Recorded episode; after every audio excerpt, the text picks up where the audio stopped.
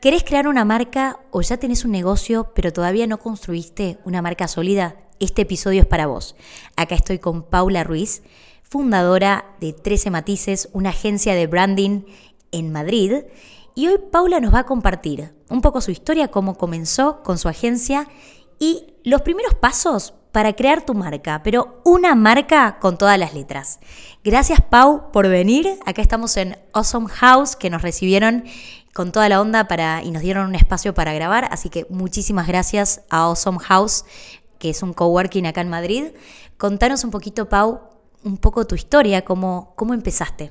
Bueno, primero de todo, muchas gracias, Belu, a ti por, por, invitarme, por invitarnos a 13 Matices. Bueno, pues yo empecé hace seis años ya con, con 13 Matices junto a, a mi socia Lucía. Y bueno, empezamos como un proyecto que realmente no sabíamos todo el potencial que, iba a tener en el futuro. Empezamos de la mano de compañeros, gente conocida, a, trabajar proyectos propios que, tenían eh, como diseñadoras gráficas, también como diseñadoras web. Y poco a poco nos fuimos enamorando del mundo del branding de la marca.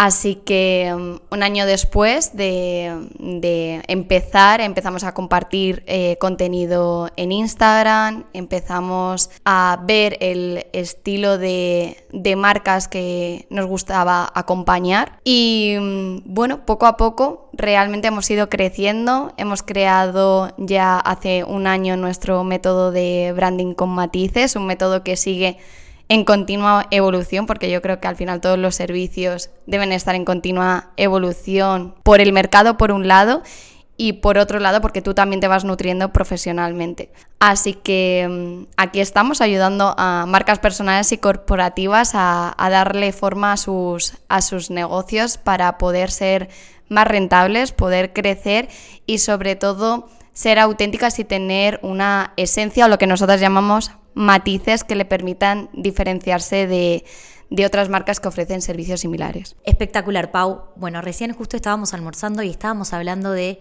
Hay muchos negocios hoy en el mercado. Hoy es bastante sencillo empezar tu marca, marca entre comillas, porque bueno, te puedes crear una cuenta en Instagram, puedes arrancar a vender online por tienda nube Shopify, con costos muy bajos, es accesible.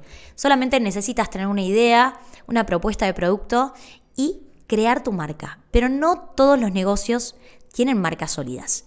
Hay algunos negocios que son simplemente negocios. Me dijiste esta frase y me encantó. Eh, ¿Cómo podemos empezar a construir una marca eh, que se diferencie, que tenga una identidad sólida? ¿Cuál crees que es el primer paso? Bueno, pues como bien dices, creo que actualmente hay muchos negocios, pero no todos esos negocios son marcas sí que es un condicionante que todas las marcas sean negocios. Es decir, es importante que una marca monetice. Entonces, ¿cuál es realmente la diferencia? Pues un poco lo que hablaba antes de esos matices, esa historia detrás de mm, ya sea una marca personal o de la persona que está empezando a emprender, unos valores, una idea, como decías, una misión, una visión y al final una marca lo que tiene que tener son identificadores que le permitan diferenciarse de otras. Al final, la marca nació así, queriendo diferenciar pues mi pan del tuyo para que te permita reconocerlo y en caso de que mi pan te guste más que, que otro en el mercado, pues que te permita, como decía, identificarlo, vender y, y, poder alcanzar a un mayor público. Entonces, ese es el objetivo principal que tiene una marca, teniendo en cuenta que ahora hay mucha competencia, hay muchos negocios. Creo que hoy en día la marca tiene más importancia que nunca, porque realmente la marca van a ser los, la base para tu comunicación y lo que te va a permitir luego conectar con otras marcas, con otras personas. Espectacular, totalmente. La marca va a ser lo que siempre te va a diferenciar. Y bueno, en Argentina pasa mucho que los emprendedores de moda compran eh, prendas eh, en Avellaneda y crean sus marcas. Es una forma fácil de arrancar tu marca de moda.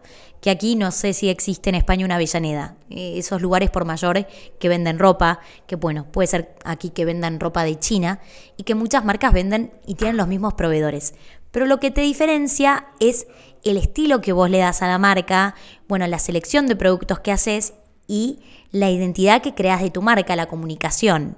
¿No? Y como primer paso tenemos el paso de naming. Tenés que elegir el nombre de tu marca, que es súper importante. Y si tiene una historia ese nombre, mejor. Y hoy hay que tener tantas cosas en cuenta porque tenés que tener en cuenta que esté el dominio disponible, que estén los nombres de, usuarios de las redes sociales, de TikTok, de Instagram. A ver, si el Instagram no está libre, le puedes poner OK Studio, pero bueno, son todas eh, keywords que vas a tener que agregar o palabras que hacen que luego sea más difícil de comunicar, ya sea que te entrevistan en un podcast y te dicen cómo es el, el Instagram de tu marca. Y si es puntito, guion bajo, ok no queda tan bien. Entonces es muy importante el proceso de naming que lleve su tiempo. Bueno, su registro, en Argentina tenés un tiempo determinado para ver si hay competencia y si tiene historia, mejor. Que me encantó porque el, el nombre de tu agencia tiene como su significado, ¿no? Con lo que para ustedes es el branding y eso está buenísimo. ¿Cuál crees que es el segundo paso? Una vez que ya definiste el nombre de tu marca, que le consultaste a todos tus amigos, eh, a todos tus familiares, porque creo que al principio uno hace como un focus group, Friends and Family, a ver qué opinan del nombre, qué, les, qué se les aparece en la cabeza cuando dicen ese nombre. Una vez que ese nombre está aprobado, que ya listo, lo registraste, ¿cómo sigue la historia? Una vez tenemos el nombre de marca, que como decías, es muy importante tener un nombre que, por ejemplo, eh, sea fácil de escribir, que sea recordable, que también se pronuncie bien en función de en qué país principalmente vas a hacer tu actividad. El segundo paso para mí son los valores. Las marcas nos representan. Actualmente no compramos exclusivamente por funcionalidad.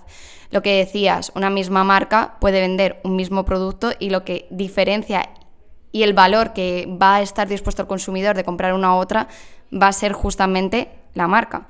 De hecho, eh, ahora Prada está vendiendo una camiseta blanca eh, que puedes encontrar en Zara y el precio es totalmente diferente. Pero hay personas que deciden gastarse esa cantidad en la marca de Prada. Eso es porque llevar esa camiseta de Prada está diciendo algo de, ellos, de su estatus. O sea, la marca nos representan y esos valores son los que te tienen que guiar. ¿Qué quieres comunicar tú con tu marca? ¿Qué quieres decirle al mundo? ¿Qué quieres expresar? ¿Qué quieres revolucionar también a lo mejor en, tu sector? Para nosotras era eh, ver el branding no como solo una forma de diferenciación en un único concepto, sino que creemos que son diferentes aspectos lo que al final hacen que una marca sea diferente y al final permita representar a, a otras personas. Total, los valores son súper importantes y acompañado de esto viene también la voz de marca, el tono, la paleta de colores, todo comunica. Comunica la frase que está en el probador, comunica la frase cuando te llega el correo confirmando que tu pedido está listo para retirar. Como estar en esos pequeños detalles te hace una marca, eh, te hace una marca viva. Como que me soy, soy muy fan de las marcas que tienen voces más informales, me divierten cuando tienen mensajes creativos que si vos pensás estratégicamente cada rincón, vas a hacer que tu marca también esté del boca en boca y del clic en clic en los usuarios. ¿Cuántas veces te pasa de ir a una tienda y te divierte un mensaje que aparece, no sé, no, no solo de ropa, pero vas a una cafetería y te gusta cómo está diseñado el puestito de café y la frasecita que tiene en la mesa, que le sacas una foto a tu flat white con la frasecita que está en la mesa y que si quizás no estaba esa frase, no sacarías esa foto y no la compartirías en redes. Entonces, si tomamos el tiempo de crear una marca que dé para hablar, también vamos a ser mucho más estratégicos y vamos a lograr que que las personas que vengan a nuestra, a nuestra tienda sean brand lovers y también comuniquen la marca. Eso me encanta. Justamente, Blue, es lo que, lo que decías. Al final, los valores es lo que van a guiar luego toda tu comunicación, es lo que va a crear tu personalidad de marca. Decías que a ti te sientes identificada con esas marcas que son creativas, que tienen un aire fresco, un aire informal, que incluso muchas veces combinan idiomas, hacen esos, esos juegos, y eso es porque esa marca está diciendo algo de ti, te representa de, de algún modo. Y es importante que, de nuevo, que esa personalidad, esos valores, especialmente si eres una marca personal, vayan alineados contigo, porque si no, únicamente estás creando una, una máscara. Y, y una máscara cuesta y con el tiempo pesa mucho. Entonces es importante eh, por eso contar con un profesional de branding que te cree una estrategia de marca que son todos estos primeros pasos hasta llegar a esa identidad visual y esa identidad verbal que al final va a ser lo que se va a ver en el, en el exterior, pero por detrás hay mucho trabajo. Perfecto. Me encanta y creo que hoy los emprendedores tienen acceso a muchas herramientas, ¿no? Hoy tenemos acceso a Canva y de repente como que todos se creen que son expertos en branding y ves sus marcas y tienen una ensalada. Ensalada de tipografías, ensalada de colores, porque bueno, tenemos herramientas que nos dan plantillas que están piolas y son prácticas, pero sí creo que es muy necesario cuando arrancas con tu marca tener una asesoría o una consultoría o alguien que te arme el branding y que te arme un branding que vos después lo puedas seguir ajustando a tus distintas placas. Que te armen las plantillas de Canva, porque hoy un montón de estudios te dan, una vez que te entregan toda la paleta de colores de tu marca, las tipografías, vos eso lo cargas a tu Canva, ya tenés tu kit de marca y vos después jugás, pero en base a eso, ¿no? No crean que porque hay acceso a un montón de herramientas, ya la herramienta te está dando una, un estilo de marca, ¿por qué no? Porque después tu marca es una ensalada, eso es por lo menos lo que veo yo, y más allá que no está de moda el feed perfecto de Instagram, para mí todo comunica. Y soy fiel creyente de que, ok, no ir a la perfección, pero sí comunicar algo lineal. que no sea ensalada de frutas, por favor. Sí, de hecho es que en marca es muy importante la palabra de coherencia tener, ser coherente eh, no solo con lo que dices, sino también lo que haces y cómo, cómo lo muestras. Entonces, el branding al final lo que te va a ayudar, por un lado, como decíamos, a trabajar esa estrategia de marca y luego a construir esa identidad visual que te va a dar los elementos que luego puedes explotar a nivel eh, comunicativo y teniendo y siguiendo esa, esa, coherencia. Y no haciendo, como dices bien, esa ensalada que al final es un popurrí de, de elementos que además vas cambiando y que tampoco te ahorran tiempo, al revés, te generan más tiempo porque hay hay eh, negocios que en cada publicación deciden una tipografía, deciden unos colores. Al final yo me planteo tener que tomar por cada post que hago esa decisión es un tiempo terrible que luego que al final es eso, esa identidad visual tiene que comunicar algo, o sea, hay una estrategia detrás. Entonces, creo que es importante que como brander, primero conocer la situación en la que se encuentra ese negocio que se va a convertir en marca para darle los recursos y que luego sea autónomo de alguna manera. En caso de que cuente con un equipo, tiene mayor facilidades porque puede contar ya con un equipo de diseñadores y puedes darle una marca como un poquito más compleja o elaborada. Pero si es una marca para un emprendedor, tienes que ser consciente de, esa situación y también debe tener un acompañamiento y una formación para que esa persona sepa comunicar todo lo que se ha trabajado durante el proceso de, del branding. Súper claro todo, Pau. Tengo esta duda. ¿Cuál es el máximo de tipografías que debería tener una marca? ¿Y cada cuánto se pueden cambiar las tipografías? Yo soy muy estructurada, por eso es como que siento que todo tiene, ok, ¿en qué momento puedes agregar una tipografía nueva?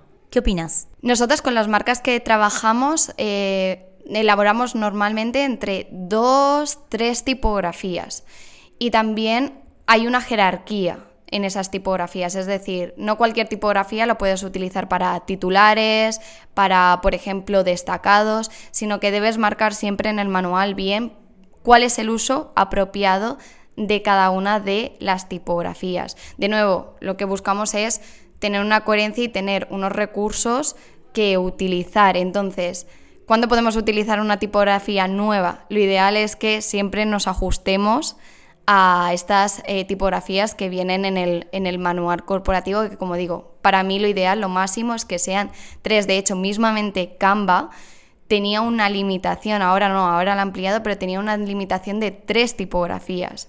¿Por qué? Porque más al final no estás haciendo marca, no estás creando una identidad. Si haces de nuevo una ensalada de elementos, es muy difícil identificar tu marca con, con, algo. Y lo mismo pasa con los colores. Lo ideal es contar con una paleta de color de que vaya de unos 3, 4 a siete colores. Y normalmente esos colores incluso son colores que son subtonos. ¿Hay un momento indicado para hacer rebranding de una marca?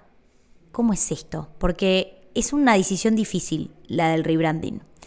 Creo que también esto va muy acompañado a que las marcas, cuando ya van creciendo, cambian. Sus consumidores cambian, apuntan a otros mercados, las marcas evolucionan.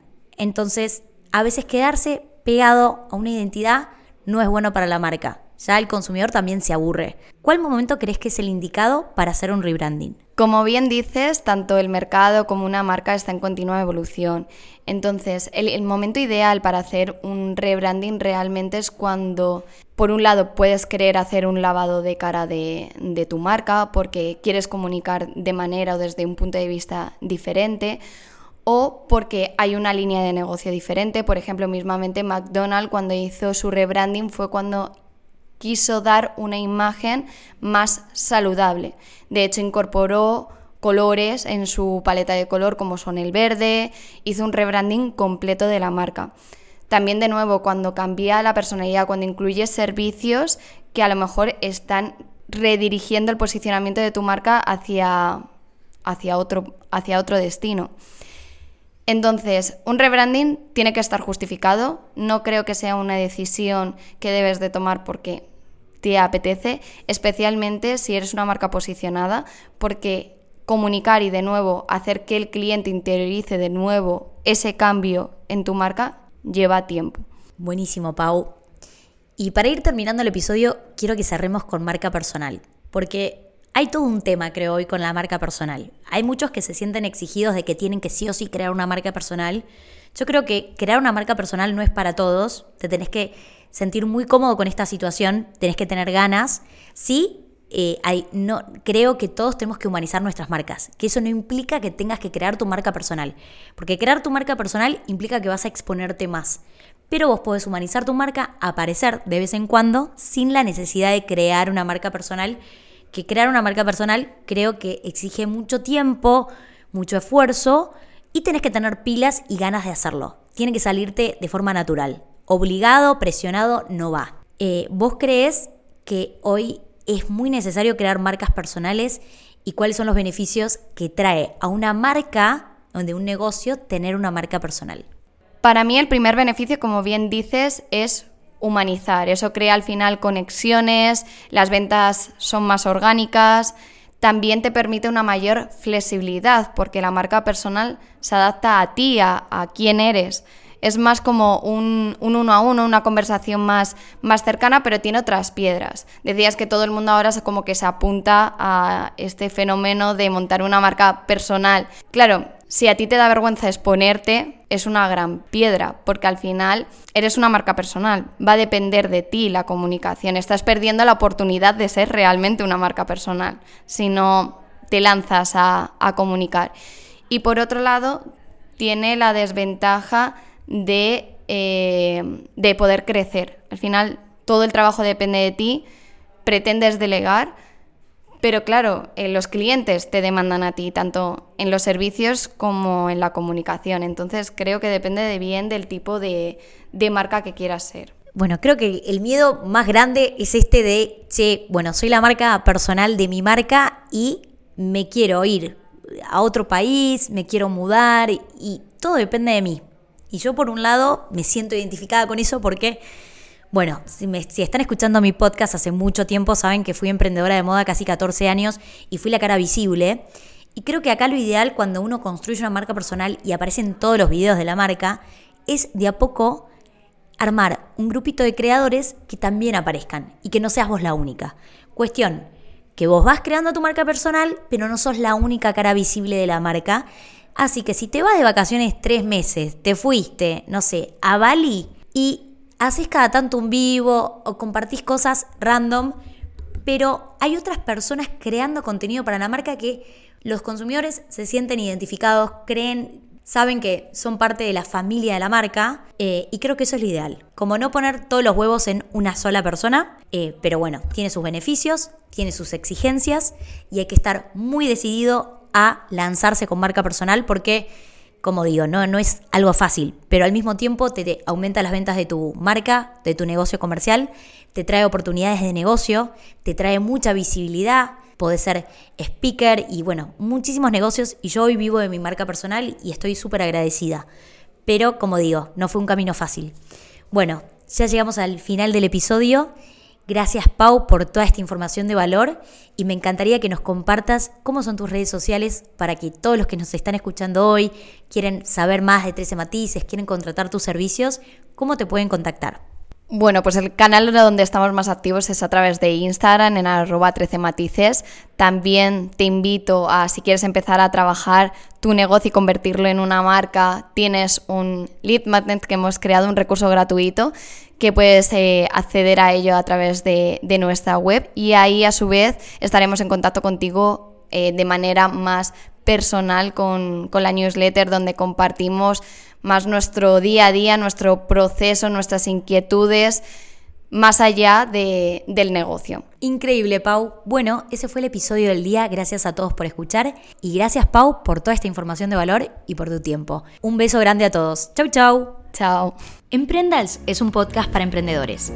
Vas a encontrarte con episodios de inspiración, donde voy a compartirte historias emprendedoras y episodios de contenido de marketing para que apliques hoy a tus proyectos. Mi nombre es Belén Barragué, soy emprendedora hace más de 15 años. Fundé la marca de moda Sofía de Grecia y estuve a cargo de su comunicación durante 13 años. Luego la vendí y hoy me dedico full time a la creación de contenido y venta de cursos de redes sociales. Emprendals nació en el 2016 y te aseguro que en este podcast te vas a divertir y vas a aprender mucho. Si te gustó el episodio, por favor, déjanos tus 5 estrellitas, así llegamos a más emprendedores como vos.